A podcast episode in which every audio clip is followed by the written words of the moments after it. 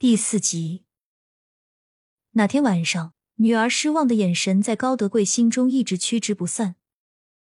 次日天才蒙蒙亮，高德贵便起来了。一上午的农活，他都心不在焉。直到午饭时，回家路上遇见了村长石通明。犹豫了半天，他开口把人叫住：“明叔，有个事，我想求一下你。”石通明用脖子上的毛巾擦了擦汗。哎，德贵，啥事啊？你说。我闺女想在家种点菜。高德贵红着脸，低着头，不好意思的继续说道：“我家的情况你也知道，吃了上顿没下顿的，实在拿不出种子。啥吗？就这点小事？”石通明大手一挥：“你跟我去我家，我给你匀一点。”谢谢明叔，谢谢明叔。高德贵不停的鞠着躬。等今年收成好了，我一定补回来。哎呀，说这话你就见外了。谁家每个困难的时候，拿去用吧。石通明慷慨的说：“他们本就是在大山里，这几年收成好，储存的粮食也多，再加上高德贵要的也不多，一小捧看不出来什么。”石通明便说：“不用还了。”高德贵连声道谢后，将装有种子的纸包揣好，这才放心的离开。回到家，他从怀里掏出还残留着余温的种子，拿到高小佳眼前晃了晃：“傻丫头，这下子开心了吧？”“哇，是种子！”高小佳一阵兴高采烈，顿了顿，又看向旁边满脸笑意的父亲：“爸，咱家不是没种子了吗？这些种子你是从哪弄来的？”年初的时候，我在窗台的铁盒子里放了一包，后来忘了这回事儿。这不，昨天你妈让我打扫院子，就给翻出来了。谢谢爸。借故上一趟茅寺，高小佳趁着四处无人，找了个小铁锹，挖个洞就将种子埋了进去，然后浇上空间里的泉水。刚弄好，就听见“滴”的一声。恭喜完成种植浇灌任务，解锁特权，带东西出入。获得八个积分。高小佳没想到任务这么简单就完成了，有些意外。只要是种田，他就会有积分，或者是有任务完成。看了看旁边的系统空间板，目前已经获得的积分正在闪烁跳动。系统是按照佃农播种的种子个数去计算积分的。高小佳觉得这个设置很合理，以后种子越多，他的积分自然而然也就可以越多。一切安置妥当后，高小佳赶紧出了空间。他怕自己消失的时间太长，被家人怀疑就不好了。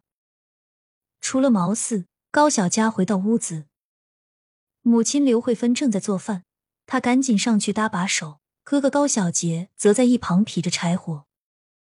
父亲高德贵也没闲下来，他拿着家里坏了一条腿的椅子，左看右看，试图把它安好。要是真的安不好，就只能当废柴烧了。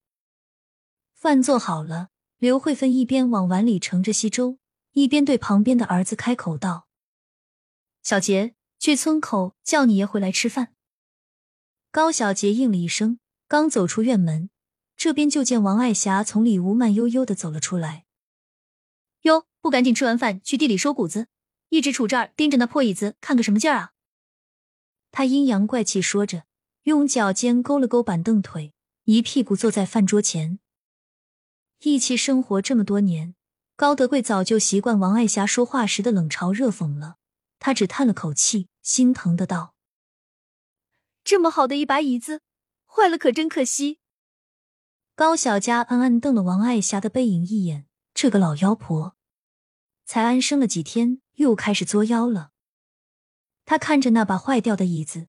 又看了一眼父亲干瘦黝黑的脸，心里一阵酸楚。高小佳吸了吸鼻子，给高德贵递过去馒头：“爸，先吃饭吧，椅子坏了就别坐了，万一摔着怎么办？以后等我和哥哥挣了钱，买新的给你们。”听他这么说，高德贵憨厚一笑：“行吧，行吧，妮子嘴真甜，真是说不过你，赶紧吃饭吧。”他接过粗粮馒头。就上一口自家腌的咸菜，大口朵颐起来。吃完后，高小佳主动包揽收拾的活，其他人则纷纷回去地里。高祥龙照例去村口下棋，王爱霞则去了隔壁村姑姑高德香家里。家里又孤零零，剩下高小佳一个人，闲得无聊，他便趁着四周没人，锦钻玉佩进了佃农空间。他引了泉水，给之前种下的种子浇了水。忙完这些，高小佳又在系统面板左滑右滑，最后点进了一个奇怪的页面，里面闪烁着琳琅满目的各种物品，有农具，有书籍，还有各种植株种子。主人，欢迎进入积分兑换页面。萌萌扇动翅膀飞了出来，在这里你可以用任务积分兑换各种道具哦。这么神奇！高小佳惊叹着，随手点击了一本初级植物识别大全。这本工具书的兑换价格是八个积分。完成交易之后，高小佳被一道橙黄色的光芒忽然击中，紧接着他的脑中立即出现了各种各样的植物名词以及相对应的解释。怎么样，我们的系统厉害吧？萌萌得意的转了个圈。这本工具书已经被自动载入到你的大脑里了，实体书可以在物品栏中找到哦。厉害，真厉害！高小佳冲萌萌竖起大拇指，像是来到了魔法世界一样。高小佳坐在树下，继续翻阅着空间商城里的物品，发现十积分以下的道具，基本都是一些初级简单的东西。初级道具和高级道具有什么区别啊？难道一个适合新手菜鸟，一个适合高手大神吗？高小佳正在心里思考着，就见萌萌一撩头发又飞了出来，像是看穿了高小佳的想法似的。他开口解释道：“所有的工具手册分为初级版和高级版，初级内容是一些基础认识，高级内容则是组合使用方法。”顿了顿，他从高小佳的物品栏中拖出刚才获得的那本手册。扬了扬眉毛，继续说道：“比如这本初级植物识别大全，里面介绍了一些草药的认识方法以及作用；而它对应的高级版，则介绍了各种植物使用、药用等作用，并且附有各种配方，超级划算哦！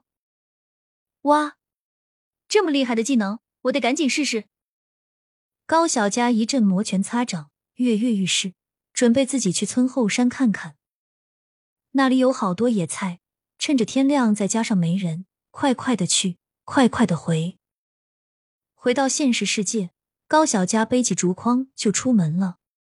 他让家里的狗大黄帮忙看门，再把门拴上。这是高小佳第一次独自去后山，之前每一次去都是母亲刘慧芬和哥哥高小杰跟着，现在一个人还有点不适应。他也不敢走太远，毕竟后山深处究竟有什么，谁也不知道。一路上。高小佳靠着在佃农空间里兑换的植物大全，把自己需要的植物每个都摘了一点。不出一会儿，他就摘满了一筐。